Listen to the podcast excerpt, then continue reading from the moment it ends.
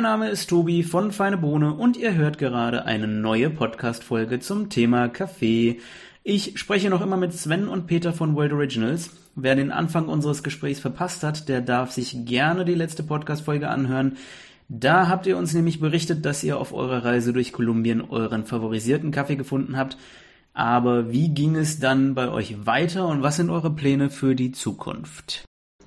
Wir haben, wie gesagt, verschiedene Fincas, wird es ja dort genannt, man so möchte, Kaffeebauernhöfe besucht und haben uns dann mit einem Farmer sehr gut verstanden. Der Farmer hat bereits sehr viel Erfahrung auch im Produktionsprozess, sodass das gut geklappt hat.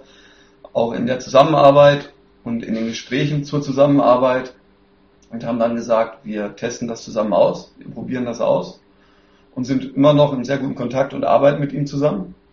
Das ist jetzt circa anderthalb Jahre her, nachdem wir das mit ihm ausgemacht haben. Das war 2018.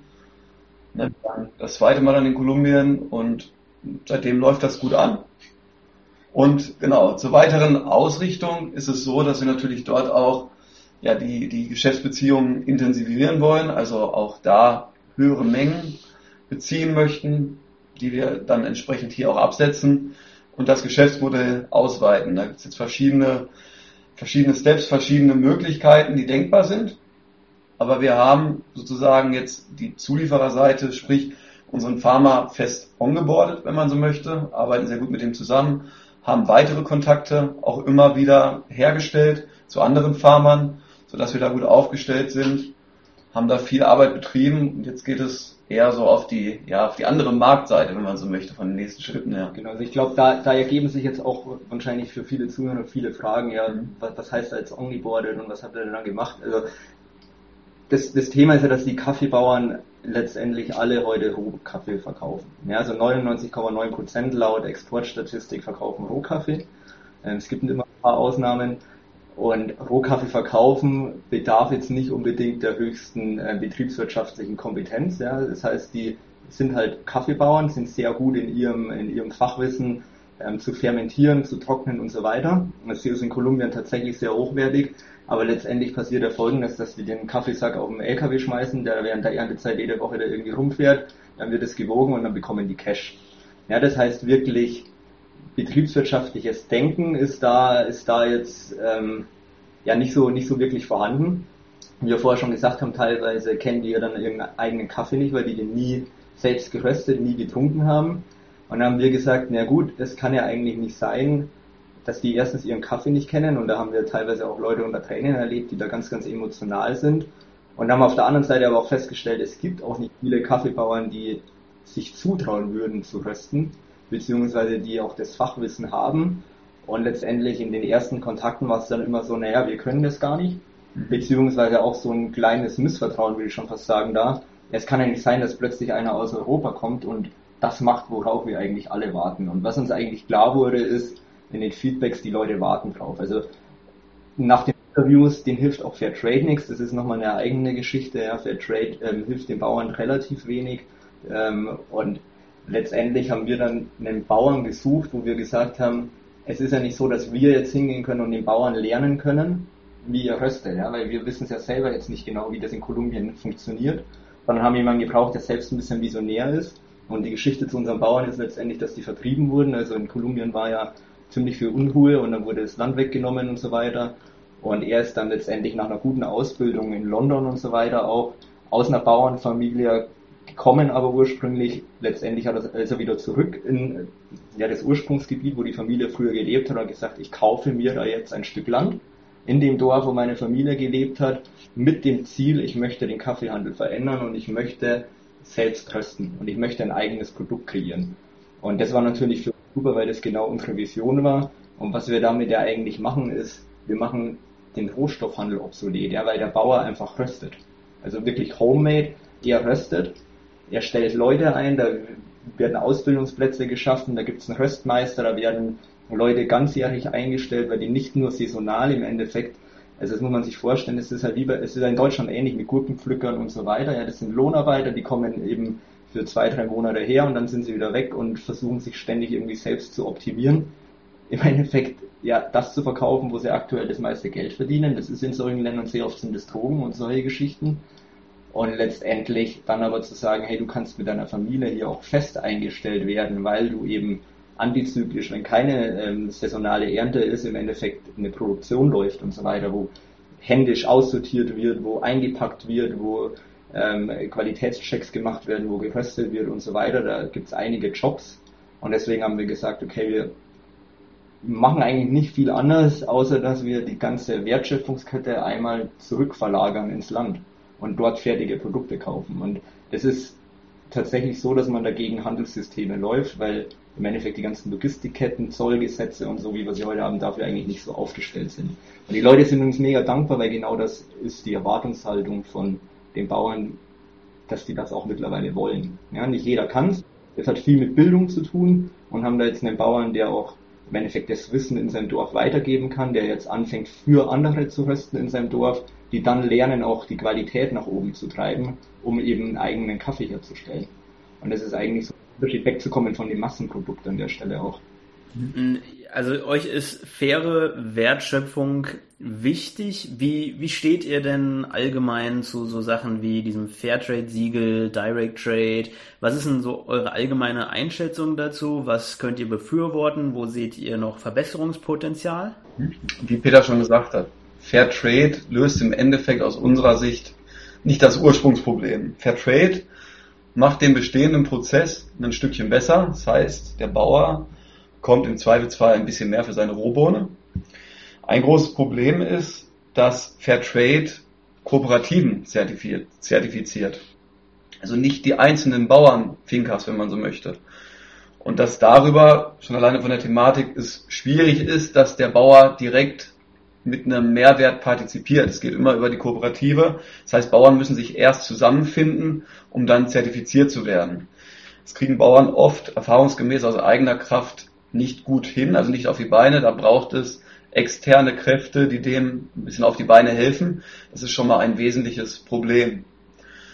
Das andere ist, und es ist, das Problem ist ja in der Betriebswirtschaft auch bekannt, dass natürlich je mehr Wertschöpfungstiefe im Produktionsprozess vorliegt, desto mehr Wert kann ein, eine Person auch für sich herausziehen. Und daher sagen wir, Fair Trade und auch Direct Trade sind zweifelsohne gute Ansätze, sind super, also die haben ein gutes Ziel und sind ehren, ehrenhaft, aber sie lösen das Problem nicht an der Wurzel und das ist, dass der Bauer aus unserer Sicht zum Produzenten werden muss, um eine gewisse Unabhängigkeit vom Markt, also von dem Markt oder von dem Rohstoffpreis zu erlangen und langfristig mehr Wert zu generieren. Und daher sagen wir ganz klar, dass Fair Trade und Direct Trade, was definitiv noch eine Stufe besser ist als Fairtrade, dass das langfristig gesehen nicht die nachhaltigste Lösung ist für den, für den Kaffeehandel. Also wir vergleichen, sagen, es, es, es verbessert was, es macht Menschen ein bisschen glücklicher und so und gibt ein bisschen mehr Geld, aber es ändert es nicht wirklich. Der Punkt bei uns ist jetzt dadurch, dass wir bei den Bauern einkaufen, also wir bekommen oft die Frage, naja, aber dann zertifiziert euch halt Fair Trade, weil dann habt ihr vielleicht auch irgendwie das ganze Thema einfacher im Verkauf, weil ihr ja so einen Hygienefaktor habt, das kann man ja mal mitnehmen. Das Problem ist, äh, wir können uns gar nicht Fair Trade zertifizieren, weil unser Bauer ja selbst verkauft. Also er macht mit uns im Endeffekt ja die Verhandlung und wir kaufen ihm das direkt in Kolumbien an der Finca ab. Das heißt, da machen wir dann irgendwie aus, wo ist denn der Handover, ja, Incoterms und so weiter, aber es gibt keinen weiteren Intermediär mehr. Also es gibt einfach nur den Bauern und, und das war's.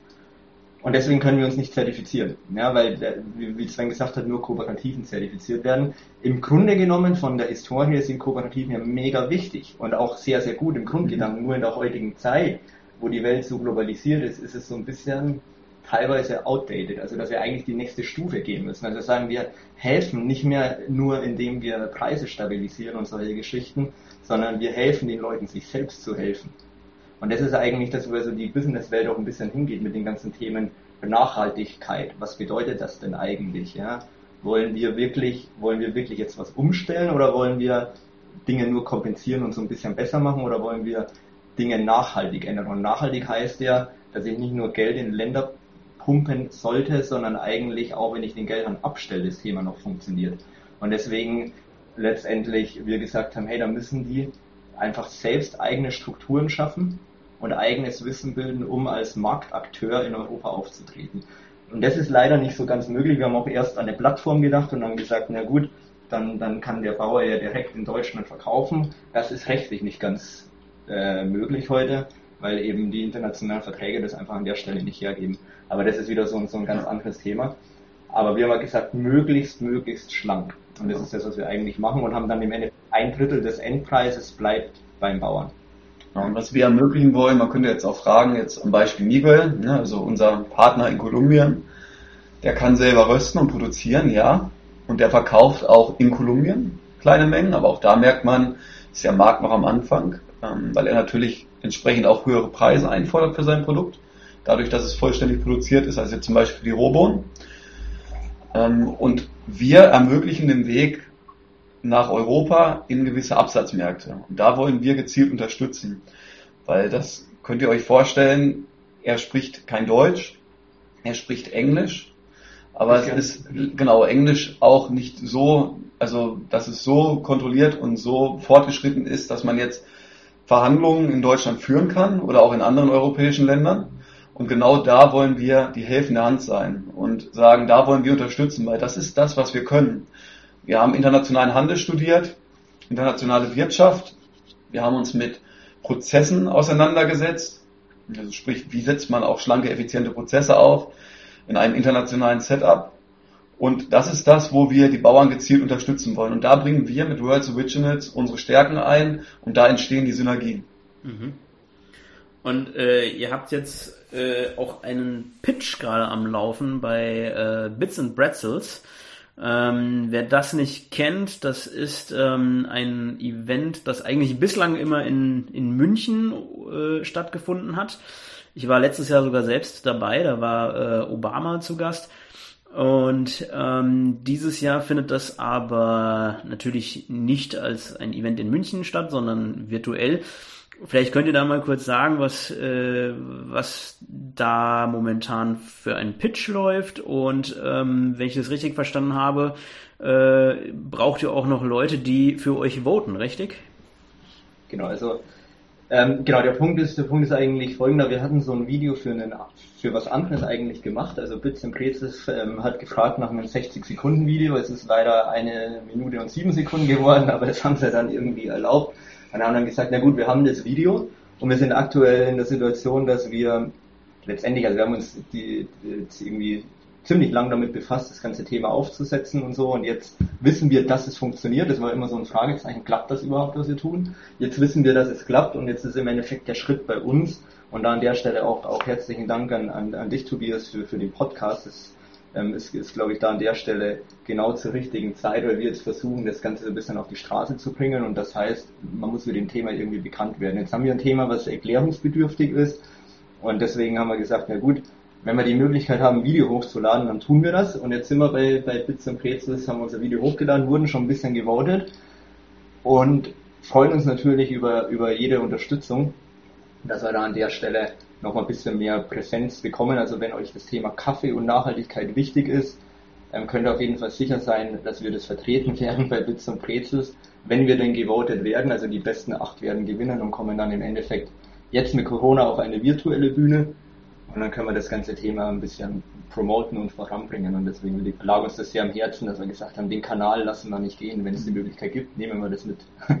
Was sehr interessant ist auch an der Stelle, Bits und Brezitz ist ja sehr technologieorientiert. Ja, es steht ja nicht umsonst das Bits da auch in dem Titel mit drin. Und wenn man sich die Startups anguckt, dann sind wir gewissermaßen Exot, weil wir haben ganz klar gesagt, es gibt den Reiter Impact Business, also die Kategorie. Und da haben wir gesagt, da passen wir gut rein. Und da sind wir gerne der Exot, weil es sehr viele Technik-Startups sind, die, die sich dort auch aufstellen für den Wettbewerb.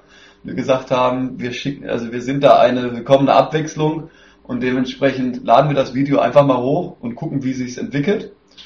Und genau, nutzen diese Chance, bei diesem großen Event eventuell dann auch auf der Bühne zu stehen. Und natürlich freuen wir uns über jeden Supporter, über jeden Unterstützer, der uns da die Stimme gibt.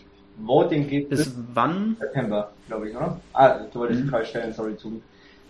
Ja, ich wollte gerade fragen, bis, bis wann kann man noch für euch abstimmen? Genau, es geht bis Mitte September, ne, aus der 12. September. 15. Da, ist die Deadline. Es läuft so, dass man auf diese Seite geht ähm, und dort dann die Kategorien auswählen kann. Wir kommen unter dem Reiter Impact Business und dann dort die Stimme gibt, also einmal votet und dann anschließend mit der E-Mail das einmal bestätigt, dass man sozusagen für diese Vote auch zugelassen ist. Also kurz einmal kriegt eine E-Mail, die bestätigen auf einen Link, geht die Vote, also dann geht diese Stimme über.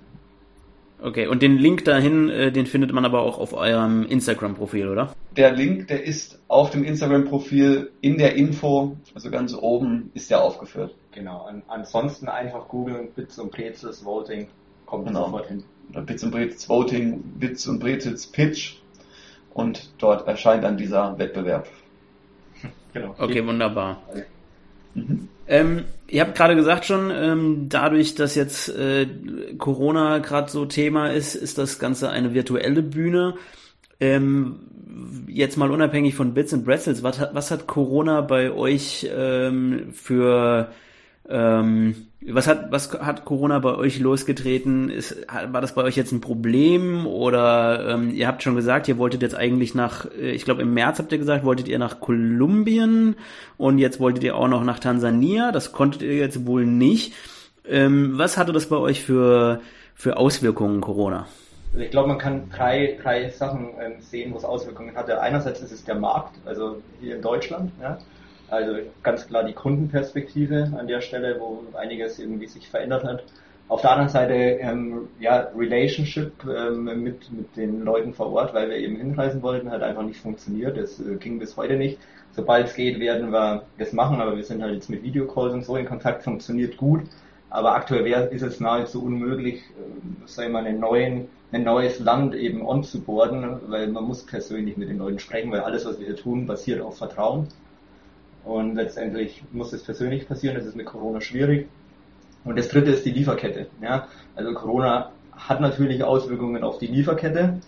Und bei der Lieferkette war es letztendlich so, dass wir sehr viel Glück hatten oder beziehungsweise dadurch, dass wir extrem schlank aufgestellt sind und keine Zwischenpartner haben, hat es super funktioniert. Wir sind global in der Logistik aufgestellt und im Endeffekt so ein bisschen antifragil. Also wir hatten während Corona tatsächlich eine Lieferung gebracht und jeder hat gesagt, wie hat das denn gemacht? Letztendlich war die Verzögerung zwei Wochen. Das war ein bisschen schwierig, man muss ein bisschen mehr hinterherhecheln sozusagen. Aber es hat ähm, super funktioniert bei uns, im Gegensatz auch zu teilweise anderen Lieferketten im Kaffeebereich. Genau, und von der Kundenkurve, ich glaube, da kann das Sven ein bisschen mehr erzählen drüber. Da hat sich ja. durchaus was verändert. Genau, wir waren gewissermaßen auch auf Gastro ausgerichtet und haben dort auch Kunden gehabt vor allem auch Interessenten. Das wurde natürlich dann schwierig durch Corona. Ne? Also gerade so die Restaurantbranche oder auch Hotels, die ja sehr, sehr große Probleme hatten durch Corona, die schließen mussten. Die haben sich natürlich dann erübrigt auch erstmal als Abnehmer. Wir haben aber im Moment auch noch eine sehr diverse Zielgruppe, sodass der Geschäftsbetrieb, wenn man so möchte, oder auch der Betrieb des Startups weiterhin möglich war und wir dort keine zu großen Probleme hatten. Und wir sind auch gerade noch sehr schlank unterwegs, sprich wir haben auch gewissermaßen die Kosten im Blick und der Prozess, wie Peter gerade gesagt hat, der hat funktioniert. Wir haben Ware auch beziehen können und die wurde auch abgenommen, weiterhin auch in Corona-Zeiten und dementsprechend ist es uns den Umständen entsprechend zu Corona gut ergangen. Also was man vielleicht sagen kann, der, der die Privatkundenmarkt hat halt extrem angezogen während Corona. Und das war so unser Segment, wo wir eigentlich nicht so aufgestellt waren. Deswegen konnten wir davon gar nicht so viel partizipieren. Also wir haben damals auch gesagt, wir machen bewusst keinen Online-Shop erstmal, weil einfach dadurch, dass wir das, ähm, den, den Kaffee direkt aus dem Ursprungsland beziehen, die ganze Logistikkette und ja sehr auch bewusst nicht nur mit dem Menschen, ja, sondern auch mit der Umwelt denken, haben wir gesagt, wir wollen jetzt eigentlich gar nicht diese 500 Gramm irgendwie an den Endkunden verschicken, äh, weil es irgendwie nicht zu unserem Ansatz passt und es auch super teuer und schwer und komplex ist, da auf den Markt zu kommen, weil es da wahnsinnig viel Konkurrenz gibt. Und somit konnten wir da leider, also wenn wir einen Online-Shop gehabt hätten, wäre es wahrscheinlich, hätten wir da besser partizipieren können. War es für uns ein bisschen schwierig, so auf den Privatkundenmarkt zu shiften letztendlich, weil der deutlich stärker gekommen ist im Verhältnis zur Gastronomie. Ja. Anstatt dass die Leute ins Café gingen, haben sie jetzt halt privat getrunken, beziehungsweise wir hatten auch Bürokunden, also so ein paar mittelständische Unternehmen und so weiter, die natürlich auch alle im Homeoffice jetzt die Leute haben. Da haben wir es noch ganz gut hingekriegt, da haben wir dann auch mal angeboten, ähm, ja, wie haben wir es genannt, virtuelle Kaffee-Ecke, also dass die Unternehmen quasi den Kaffee nach Hause verschicken können und so weiter. Da haben wir ein bisschen, bisschen versucht, kreativ zu sein. Aber jetzt langsam normalisiert sich's wieder und jetzt müssen wir mal gucken, wie das Ganze weitergeht. Ja. Genau. Sind aber durch, also wir sind gut durch Corona gekommen. Ja. Genau. Nur eure Reisen äh, liegen jetzt erstmal auf Eis oder habt ihr da schon was Neues geplant? Gut, definitiv. Wie Peter auch schon gesagt hat, sobald da grünes Licht kommt, sitzen wir im Flieger. Nein, aber ähm, wir, wir sind sozusagen bereit, rüber zu fliegen, aber wir warten die Lage ab und im Moment, wenn man sich die, die Verhältnisse in Kolumbien anguckt, wir haben regelmäßig Kontakt nach Kolumbien. Es ist noch sehr angespannt. Ähm, Leute, es war vor zwei Wochen auf jeden Fall noch so, dürfen nicht rausgehen immer zum Beispiel, haben gewisse Zeiten, wo sie dann einkaufen gehen dürfen. Also es sind absolut Vorsichtsmaßnahmen dort auch im Gange und unter den Umständen macht es absolut keinen Sinn, dort einzureisen. Das ist vielleicht auch noch, auch noch ein Aspekt, den man, der da vielleicht ganz spannend ist. Also wie sieht es denn mit den Kaffeebauern aus während Corona? Und da wir natürlich ähm, in ganz engen Kontakt sind, ähm, ist für uns jetzt natürlich spannend, wie kommt denn unser Ansatz eigentlich an während so einer Phase von Corona? Und was wir sehen ist, dass das, was wir tun, während Corona nochmal deutlich wichtiger wurde und deutlich spannender wurde, weil letztendlich, was wir ja machen oder was jetzt passiert ist, ist, dass aus zwei Gründen. Einerseits durch Corona, weil im Endeffekt kann man sich vorstellen, die, die hatten in Kolumbien einen kompletten Lockdown und haben die immer noch. Also es ist ein bisschen rabiater äh, wie in europäischen Ländern tatsächlich, weil das Gesundheitssystem und die Ökonomie einfach es nicht aushalten würde, hohe Zahlen zu haben. Das heißt, die sind deutlich strenger und somit hatten die auch keine Pflücke mehr. Ja, das heißt, die haben die Kaffeeernte ist ja eingebrochen und letztendlich stellt sich dann natürlich die Frage gleichzeitig mit dem Marktpreis, der sich auch gerade ähm, nicht nach oben entwickelt. Beim Kaffee ist natürlich gerade wahnsinnig viel Bewegung drin, dass wirklich auch in der Welt aktuell Leute, ich würde jetzt nicht direkt sagen verhungern, aber da einigen ähm, Familien geht es wirklich nicht gut und vor allem Pflückern im Hintergrund, die nicht mehr bezahlt werden und so weiter. Und da ist natürlich jetzt für uns ganz spannend gewesen, dass wir sagen können, wenn man jetzt auch noch bedenkt, dass, in, also das sind so Studien, die es gibt, ja, bis 2050 wird sich die Kaffeeernte aufgrund ähm, im Endeffekt der, der globalen Erwärmung halbieren und man sagt, die Leute werden ja weniger produzieren, dann ist die Frage ja, wie können die denn dann noch leben, wenn sie heute schon Schwierigkeiten haben? Und dann kommen wir ins Spiel, wenn wir nämlich sagen, ja gut, mit unserem Ansatz kriegst du ja dreimal mehr Geld. Das heißt letztendlich, weil wir den Bauern dreimal mehr bezahlen, dadurch, dass der produziert und so weiter, also dreimal mehr wie Fair Trade im Verhältnis, ja, haben wir letztendlich die Möglichkeit zu sagen, ja, du kannst mit weniger Produktion, mit ein Drittel der Produktion am Ende des Tages das gleiche Gehalt erreichen. Und das ist natürlich während Corona nochmal super interessant gewesen, wo sich die Beziehung in Kolumbien für uns nochmal deutlich verstärkt hat, weil, ist jetzt ein bisschen böse gesagt, aber der Hass gegenüber dem alten System bei den Bauern nochmal gestiegen ist. Also das kann man schon so ja, sagen. Die Abneigung. Also, also ja, genau. teilweise ist es wirklich, ja. also da, die sind nicht gut zu sprechen auf dieses mhm. System teilweise. Und, und, Definitiv, ja. Und, und da sehen wir schon, das ist halt sehr langfristig gedacht, aber das Thema wird mehr und mehr kommen, also auch mit den wir arbeiten ganz eng mit, auch mit Leuten von, von den ähm, United Nations Sustainable Development Goals. Es gibt ja Agenda 2030 Entwicklungsziele und da geht es genau um solche Themen, die wir im Endeffekt angreifen. Weil wir einfach sagen, es reicht nicht zu sagen, wir pflanzen Bäume und so weiter, sondern wir müssen wirklich was integrativ, etwas nachhaltig ändern. Ja, also Handelssysteme ändern, Management an die, an die Wurzel ändern. des Problems. Genau. Und das liegt in dem Genau. Ja. Und, und da gibt uns Corona einfach mehr und mehr recht. Das hat uns auch nochmal so beflügelt. Kurzfristig, sag ich mal, im Umsatz war es jetzt nicht förderlich. Ja. Aber wie gesagt, auch da nur zu, nicht zu stark von den Auswirkungen. Von daher alles gut. Wir freuen uns auf die nächsten Monate. Wir freuen uns, wenn es wieder vorangeht und Corona auch vollständig überstanden ist. Und genau.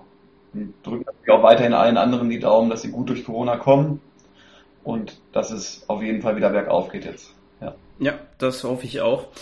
Ähm, ich habe gerade mal einen Blick in meine Kaffeetasse geworfen. Der Kaffee geht zur Neige, deswegen müssen wir langsam zum Ende kommen. Aber gibt es noch was, was ihr den Hörern auf den Weg geben wollt? Ein, ein Motto, ein, äh, eine Vision? Was, was habt ihr noch zu sagen? Ja, ich möchte gerne allen Hörern, vor allem in der Konsumentenrolle, mit auf den Weg geben, dass sie alle einen Einfluss haben. Das höre ich immer wieder, wenn ich in Gesprächen bin, dass gesagt wird, ja, wir können es ja nicht ändern oder ja, wir sind ja nicht in der entscheidenden Position, das zu ändern. Und da ist das Problem, wenn das so gedacht wird, dann passiert wirklich nichts. Und der Konsument im jetzigen Lebensmittelhandel, der hat eine ungeheure Macht, das ist ihm gar nicht bewusst. Wenn Leute, wenn mehr und mehr Leute auf die richtigen Ansätze setzen und auch Produkte hinterfragen und bewusst konsumieren und sich wirklich damit auseinandersetzen, wie kommt dieses Produkt zustande, wie wird es produziert, wie geht es den Leuten auch dort dahinter, dann kann sich eine Menge zum Guten bewegen in den Produktionsprozessen bei Lebensmitteln. Und das ist so der Appell, den ich auf jeden Fall heute nochmal an alle auch richten möchte. Setzt euch damit auseinander, was esst ihr, was trinkt ihr, was konsumiert ihr und wie sind die Bedingungen hinter diesen Produkten. Sehr schön. Ich versuche mal noch einen anderen Aspekt zu ergänzen. Vielleicht mit einer, mit einer ganz kleinen Anekdote, das haben wir vorher, vorher gar nicht so erwähnt. Als wir unser Produkt fertig hatten, sind wir mit dem Produkt wiederum in Röstereien gelaufen und haben die Leute testen lassen und das Feedback war extrem positiv. Hey, weil wir haben ja so einen SEA-Score und so weiter, also der ist gegradet und dann hieß es ja super Kaffee und dann haben wir gesagt, ja, der ist in Kolumbien produziert. 100% verpackt produziert. Und die Aussage letztendlich war, ja, das geht ja gar nicht, die können das doch gar nicht. Die können das doch gar nicht in der Qualität. Und ich glaube, ähm, das ist was, was wir gelernt haben jetzt mittlerweile, so ein bisschen da auch bescheidener zu sein. Es ist nicht so, dass wir in Deutschland immer alles besser machen. Wir sollten auch, glaube ich, den Ländern und den Leuten vor Ort mehr zutrauen und denen auch die Macht geben, einfach mal was zu probieren und nicht immer den Leuten vorschreiben, was sie zu tun haben, sondern auch einfach die Leute mitnehmen und Bord nehmen und auch mal mehr selbst machen lassen und im Endeffekt Bildung in die Länder verlegen und so weiter und das Ganze so ein bisschen voranzutreiben. Also da glaube ich, können wir, können wir alle auch partizipieren. Das ist das, was wir so als Nachhaltigkeit beschreiben. Und darum geht es uns letztendlich. Also das, wenn wir da ein bisschen, ein bisschen die Botschaft voranbringen können, dann haben wir, glaube ich, ganz viel, genau. ganz viel gewonnen an der Stelle. Also wirklich der verantwortungsvolle Umgang mit Mensch und Natur. Ne? Und das fängt wirklich auch beim Konsum von Produkten an, dass man sich damit mehr und mehr auseinandersetzt. Weil wir alle können Verantwortung übernehmen. Mhm. Das äh, sehe ich genauso, ja, das stimmt. Okay, ihr beiden, ich danke euch für diese Einblicke. Ich habe äh, wieder was gelernt und ähm, ich muss jetzt wirklich mal schauen, wo ich diesen vietnamesischen Kaffee testen kann. Ähm, ich bin gespannt, was ihr äh, demnächst noch so zu erzählen habt, äh, wenn ihr dann die nächste Reise ähm, hinter euch habt, was ihr da so berichtet. Aber ähm, bis dahin erstmal vielen Dank und ich hoffe, wir hören wieder von euch. Definitiv, sehr gerne. Tobi, vielen Dank für deine Zeit, für wirklich dieses nette Interview, diesen netten Podcast und auf jeden Fall alles Gute. Bis demnächst. Bis, Bis dann. Demnächst. Tschüss. Schönes Wochenende zusammen. Genau. Ciao. Ciao, ciao.